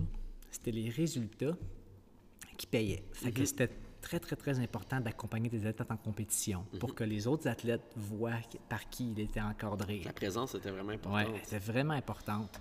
Euh, L'autre chose aussi, c'est d'essayer de, on essaie de se démarquer un peu par notre offre. Fait que c'est niaiseux à dire, peut-être que ça t'en reviendra pas, mais quand j'ai commencé, j'ai ouvert mon bureau à Montréal. Euh, J'avais 19 ans. À ce moment-là, j'offrais un service de plan d'entraînement, donc une évaluation, un plan d'entraînement, et également un- je faisais de la transformation physique dans ce temps-là. Tu sais, je travaillais avec les culturistes, les fitness Ouais, beaucoup. ouais. Puis, C'est euh, une époque très populaire Ouais, pour et ça. là, aussi. je faisais vraiment un plan, j'appelle ça un plan de nutrition, à ce moment-là, un plan de nutrition très élaboré. Puis c'était difficile à ce moment-là de trouver un entraîneur qui avait un, un- un service tout compris à t'offrir. Aujourd'hui, c'est très commun, tu vas me Mmh. Dire, mais à ce moment-là, À ce généralement... moment-là, c'était quoi? C'était juste Ben, programme d'entraînement? Oui, c'était juste des programmes, c'était juste des programmes d'entraînement, puis l- il y avait des quelques personnes qui, euh, qui faisaient de la nutrition, mais c'était en milieu institutionnel, c'est à travers, euh, c'était un peu via le monde médical, puis c'était surtout associé aux troubles, de- aux problèmes de, de surplus de poids, puis ces choses-là, pour aux problèmes médicaux, puis c'était pas tant lié aux performances, puis en, en, en transformation physique, qu'est-ce qui était fait surtout, c'est consulter les magazines, comme tous les magazines du moment, puis les livres du moment, puis Ouais. essayer d'a- d'adhérer un peu à ça. Ouais. Alors, moi, c'était intéressant d'avoir une. Les gens avaient une prise en charge, puis euh, un Ouais. suivi, tout ça. Fait que ça, ça fonctionnait super bien, puis il y avait des résultats. Puis, tu sais, à un moment donné, euh, anecdote en passant, c'est probablement qu'on était peut-être en 99 ou en 2000. J'avais dit. Euh, J'arrive, j'avais 21 athlètes, cul- 21 culturistes. On arrive au championnat provincial à Drummondville. Je pense qu'il y avait 45 ou 46 athlètes en tout. fait qu'on avait la moitié de la compétition. On Ouais. avait pris tous les podiums et tout ça. Fait que c'est sûr, quand tu quand arrives dans une compétition où la moitié des gens qui partent au provincial Ouais. t'es entraînes, puis qui performe bien, ben après ça, les semaines qui suivent, le téléphone sonne, ouais, je Ouais. participé, je m'en- puis c'est- un peu, c'était le succès des athlètes qui permettait de faire sonner le téléphone Mhm. pour grossir ma clientèle. Puis là, après ça, ben c'était euh, l'approche que j'avais avec eux qui me permettait de les conserver ou non. Tu sais, Ouais. c'est pas- toujours des matchs parfaits, faut pas s'en faire à croire. Là. Ouais. Mais pour en avoir des matchs parfaits, ben il faut avoir euh, un système avec une bonne communication, puis euh, euh, ça aille bien. C'est ça qui m'avait permis à ce moment-là de, de bâtir ma clientèle. Quand je suis arrivé à Montréal, ça m'a pris trois semaines, mon agenda était plein. Puis euh, depuis, il n'a jamais dérougi. C'est sûr, j'ai changé ma pratique. Ouais. En 2006-2008, j'ai arrêté. euh, Puis je suis sûr que c'est encore le bouche à oreille. Parce qu'honnêtement, même les gens que j'entraîne, il y a bien du monde qui disent Ah, tu sais, c'est d'autres entraîneurs me demandent tu. Ouais. Ils, ils t'ont trouvé comment? Je suis comme, ben c'est quoi, ils m'ont envoyé un courriel, puis c'était quelqu'un d'autre qui avait donné mon courriel, puis c'est même pas par les milliers de promotions que je fais, mais tant mieux si c'est par là. Je pense que la- le- les médias sociaux servent beaucoup à valider le bouche-oreille. Oui, très bien, très Ouais, bon point, ouais. ouais, à valider le bouche-oreille, mais le bouche-oreille reste encore le, le- Ah oui. le point le plus fort au niveau de, du nouveau client potentiel qui risque de t'appeler et communiquer avec toi. La preuve, c'est que j'ai une connexion avec, j'ai des triangles de personnes que j'entraîne qui se connaissent. Tout à fait. ou, des, ou même des fois plus. Puis c'est, c'est un peu ça. C'est drôle que tantôt tu as dit euh, que ce qu'on partage des fois en ligne, c'est de comme pointer du doigt des gens qui le font pas parce que il y, y a eu un temps où que, à chaque fois que je voyais des- j'avais des frustrations par Ouais. rapport à ça, c'était là-dessus que, que je publiais mon, mon Ouais. contenu. Puis ce que je me rendais compte, c'est que dans le fond, ça aidait personne. Ça aidait Ouais. personne. euh, Dans le fond, le, le monde que j'essayais de rechercher, c'était les gens que j'entraîne, c'est les gens que je voulais entraîner. Puis ça donne absolument rien. Mais plutôt que de prendre ce temps-là, puis de donner quelque chose qui va leur être utile, tu sais. Ouais. Mm. Comme, euh, comme un box squat, par exemple. Juste de montrer une technique de box squat adéquate. Ouais. Au lieu de dire que Ah, le box squat, tout le monde squat mal. ben, c'est, c'est un peu comme c'est un peu comme en entreprise, tu sais. Euh, nous, moi j'ai une entreprise euh, ici. Puis euh, quand j'ai élaboré mon plan d'affaires, évidemment, un point 6.3, quelle est ta, ta compétition dans le, dans le domaine, tu sais. Fait que là, faut que tu commences à, à- Ah, ouais, ouais, ouais. faut que tu commences à, nommer tes- le- les- le- avec qui tu partages le portefeuille entraînement de la population, tu sais.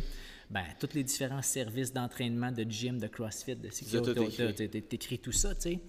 Puis, euh, Faut que tu te distingues de ça. il faut que tu te distingues de ça. Puis, puis mo- moi, qu'est-ce que j'ai vraiment choisi comme approche? Puis je, je- je me suis dit, on va pas, on, on va toujours essayer, à la place de, de- d'essayer de se remonter en écrasant nos compétiteurs, on va essayer de collaborer avec les autres, puis on va former leur staff. Ouais. On va collaborer avec Ouais. eux, on va leur partager.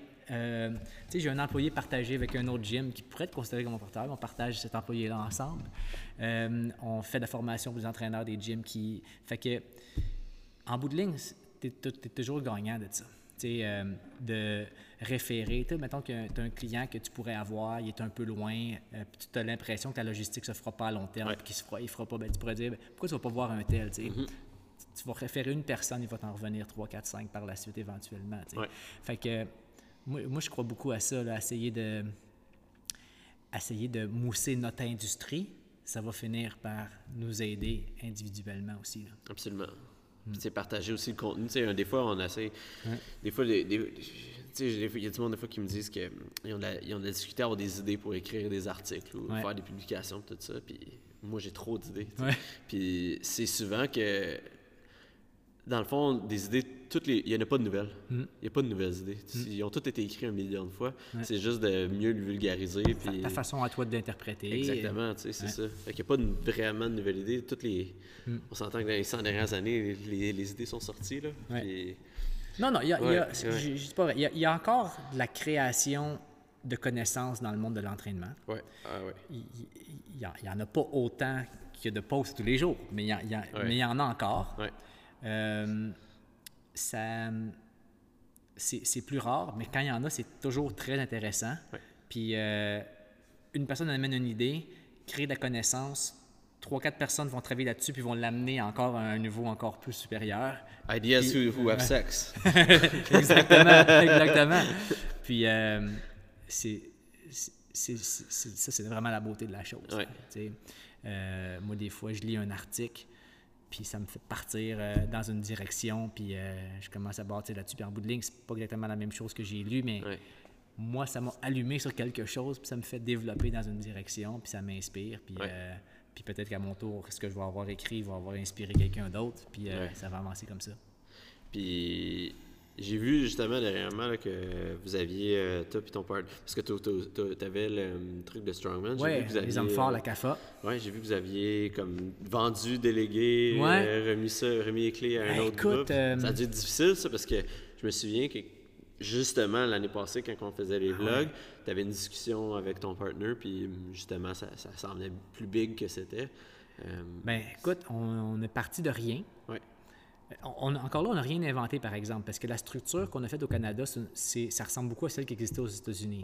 En fait, on a re- re- reproduit un peu de structure qu'il y avait aux États-Unis, on l'a reproduit au Canada, mais c'était le défi de, de trouver des directeurs régionaux dans toutes les provinces, d'étendre le sport, de créer un- une formule de compétition, une formule de qualification, de C'était la régional. seule euh, de Ouais, ouais. Strongman au Canada. là. Absolument.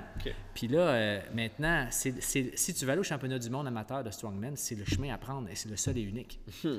OK? Fait que on est devenu, après cinq ans, euh, on a fait un championnat, Cinq ans quand même. ouais, championnat canadien de toutes les provinces au complet, Ouais. bien représenté en C'était où, plus. ça? Cette année, c'était à Waterloo, mais ça a été à Regina, ça a été à- à- au Nouveau-Brunswick. Euh, cette année, c'est en Saskatchewan à nouveau. Fait que les Fait que gars, ça- ils voyagent, Ouais, là, ils exactement. veulent. euh, ouais. Exactement. Puis on qualifie 10 athlètes par année au championnat du monde à travers ce championnat canadien-là. Puis, euh, non, vraiment, ça a été un gros succès. Ça a été beaucoup de travail. Puis c'était un peu notre bébé, à moi puis Mike. Puis euh, Vous n'avez pas fait ça pour l'argent, là, parce qu'il n'y en Ben a non. pas tant là, dans le dans on n'a jamais pensé à ça au départ. Ouais, on n'a jamais ça. pensé à ça au départ. Euh, puis euh, finalement, ben c'est énormément de temps.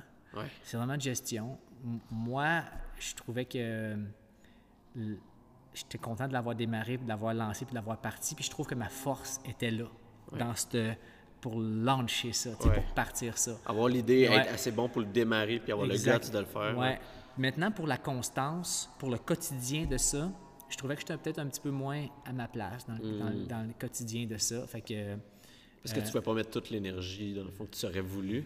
Ben oui, parce que je, veux être capable de donner du temps à mes athlètes, je suis capable de donner du temps ici au centre d'entraînement. J'ai toutes sortes d'autres projets qui me stimulent.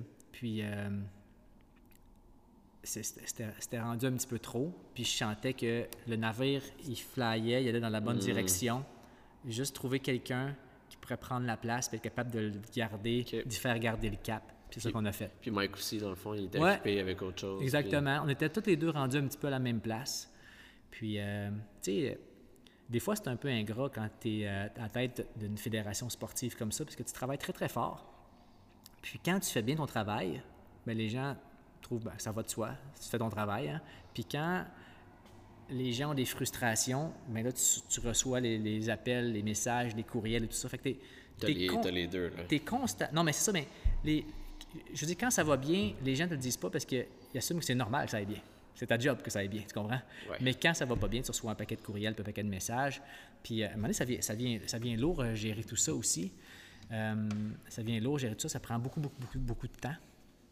Puis euh, c'était c'est un, un volet qu'on trouvait un petit peu difficile aussi, toutes les deux, là, gérer, euh, la, faire la gestion des membres au, au, euh, au quotidien. Ça prend quelqu'un qui est excessivement motivé pour pouvoir demeurer là-dedans, comme euh, Émilie et Antoine ont, ont pris la place. C'est extrêmement motivé. C'est un pour- couple, ça, C'est ou- un couple, oui. Ah, ouais, un couple d'hommes forts et femmes fortes. Ok, qui, eux Ouais, autres ouais. faisaient des compétitions. Exactement. Ah, ouais. ok, ils étaient passionnés exa- déjà. Exactement. Puis ça prend ça pour être capable d'absorber tout ça. tu sais. Mais nous, c'est sûr et certain que une fois que c'est lancé, une fois que c'est parti, une fois que ça, ça roule, euh, moi, mo- dans mon quotidien, c'est pas, pas, dans ça que j'excelle, répondre à, à des courriels pour régler des problématiques. Tu comprends-tu? J'ai le goût de j'ai le goût d'utiliser ma tête au meilleur de mon potentiel. Ouais.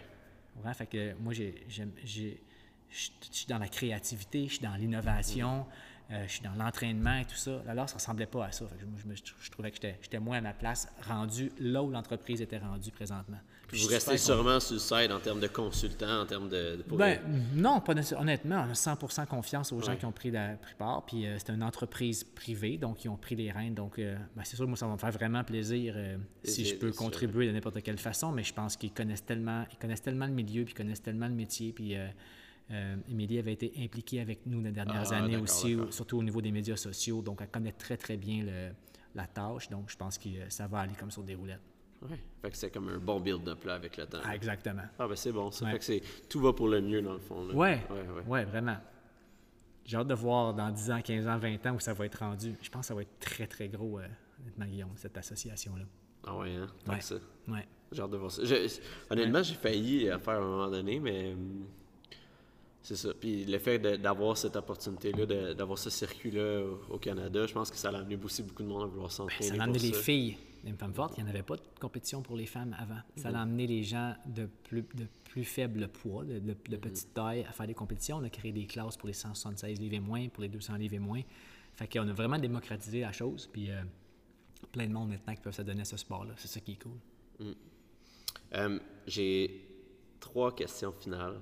OK? C'est des questions qui ont pas rapport, euh, ben, qui ont un peu rapport à, à l'entraînement, mais Ouais. c'est un peu plus ludique, là, Ok. connaître un peu euh, euh, ton, ton côté euh, wild. C'est quoi, c'est quoi ta chanson thème? C'est quoi la chanson thème à Yann? Mettons, tu rentres chez vous, puis c'est la tune qui part quand tu te lèves le matin. Tu rentres dans le gym, c'est la tune qui part dans les oreilles du monde. Ce serait quoi cette, cette tune-là? Tu, fa- tu, euh, écoute, tu me prends par surprise. Moi, personnellement, au niveau de mes goûts musicaux, d'hab- d'habitude, je m'en vante pas, OK? Je suis un gars qui est resté collé sur le rock des années 80. C'est du Euh, bon stock? euh, moi, ça a toujours été euh, guitare, bass, drum. Euh, fait que ça tourne toujours pas mal autour de ça. Puis d'autres grands classiques, là, que ce soit un classique des Beatles. Qu'est-ce qui est très, très paradoxal, c'est que j'aime aussi la musique classique. Fait que, va savoir, essaye de comprendre. Quand que je suis tout seul ici, euh, je m'entraîne seul ou je fais du travail ici, ça va être souvent d'être de la musique classique. Euh, quand je m'entraîne, euh, ben, je reviens à Scorpion, je reviens à Motley Crue, je Ah, reviens, bon stock, ça, je reviens, je reviens à, à tous ces classiques-là que, que j'aime beaucoup. Puis c'est drôle parce que j'ai. Quand, à cause que mon garçon Vania commençait à faire des cours de guitare, puis je l'attendais à ses cours de guitare, ben, j'ai commencé à m'intéresser à ça. J'ai commencé à jouer de la guitare moi-même, puis du ukulélé. Puis euh, là, je suis en train de découvrir plein de nouveaux goûts musicaux à travers, à travers ça. Fait que là, je suis en train de tout expandre euh, mes, mes, goûts musicaux à travers la musique que, que je joue moi-même. Je suis encore au niveau débutant, mais quand même, c'est vraiment le fun. C'est une autre affaire, un petit Ouais. peu plus, je repartirais. Ouais. Fait que t'as-tu une tonne en tête là, qui devient là, de, de ces bands-là là, des années 80 là, qui. Écoute, euh, il y en a tellement. Euh, des hymnes nationales de l'entraînement, si on peut le dire comme Ouais, ça. peut-être. Hey, Time Stand Still de Rush. Ah ouais. Ça, c'est ça, c'est vraiment c'est du solide. Ça, c'est du solide. On l'oublie, Rush. Rush Ouais. est comme underground un peu. Dans le temps, il l'était pas. Moi, j'avais des, j'ai, des cas- j'ai encore des cassettes de ça chez nous. Là. Je sais pas ce que je pourrais l'écouter, là, mais. Ça, c'est ça, c'est vraiment Rush, solide. hein. Je te dirais que c'est une de mes, mes très bons, euh, très bonnes, une de mes chansons préférées d'entraînement, c'est clair. Nice. Ouais. Euh, c'est qui ton athlète féminin préféré de tous les temps et pourquoi? Ah, je te dirais que c'est Clara Hughes. Ah ouais? Ouais. Euh, Pourquoi? Écoute, euh, moi, elle a son propre style, elle a créé son propre chemin. Euh, ben, évidemment, elle, est- elle est super euh, inspirante par ses réalisations. Là. Sport d'été, sport d'hiver, olympique d'été, olympique d'hiver, tout ça. puis pour ceux qui ne savent pas, c'est une athlète de vélo de montagne de cross-country. Non, c'est une athlète de, de cycliste sur route, de cycliste sur piste et de patinage de vitesse. Ah, ok, je me trompe Ouais, de personne ouais. d'abord. Clara. Ok, ok. Ouais. Puis, euh, euh, je te dirais que qu'est-ce qui me. C'est quelqu'un qui a l'air de faire, avoir ses propres. de faire les choses avec les limites qu'elle s'est fixées elle-même et les outils qu'elle s'est donnés elle-même au meilleur de ses potentiels, plutôt que. euh, Rentrer dans un moule. Exactement. Puis ça, ça, ça, ça me plaît. Puis ça, j'aime ça. Puis c'est une. euh, Elle, elle fait un peu comme un. C'est une tripeuse. Je la trouve inspirante la façon qu'elle fait ça. Puis euh, je trouve qu'elle redonne beaucoup au sport également. Ouais, elle a un super bon message à passer. Avant, c'était déjà probablement une de mes grandes inspirations en tant qu'athlète féminine. Puis plus tard, j'ai lu son livre. Puis là, j'ai réalisé tout son background. tout son passé, puis tout ce qu'elle a vécu quand elle était jeune. Puis là, ça l'a comme rajouté une couche supplémentaire parce qu'en plus, elle l'a vraiment pas eu facile. Hmm. Ouais. Ah, ben c'est bon, je vais aller. Ouais. Je, je savais- je Ouais. pensais que c'était plus une athlète de vélo de montagne, mais je me suis trompé. Je vais aller checker ça. Si tu avais un. Troisième question. Fait que si tu avais un pays à choisir dans lequel tu habiterais autre qu'au Canada, tu déménages là, c'est là que tu habites maintenant, c'est où tu irais? Ça peut être quelque part que tu jamais allé aussi. Si ça tente d'être gambler. Euh, On va voir si t'en dis un nouveau, là. non, je, je- je vais être dans le cliché, là, c'est sûr et certain. Pays scandinave. Ah oui? Ah oui. Où? Euh, je suis allé à Oslo, je suis allé m'entraîner déjà à Olympia Open. Euh, je pense que dans ce coin-là. Ah ouais, hein? Euh, vraiment, c'est. j'ai adoré ça. T'aimes l'hiver? Hein? T'aimes l'hiver?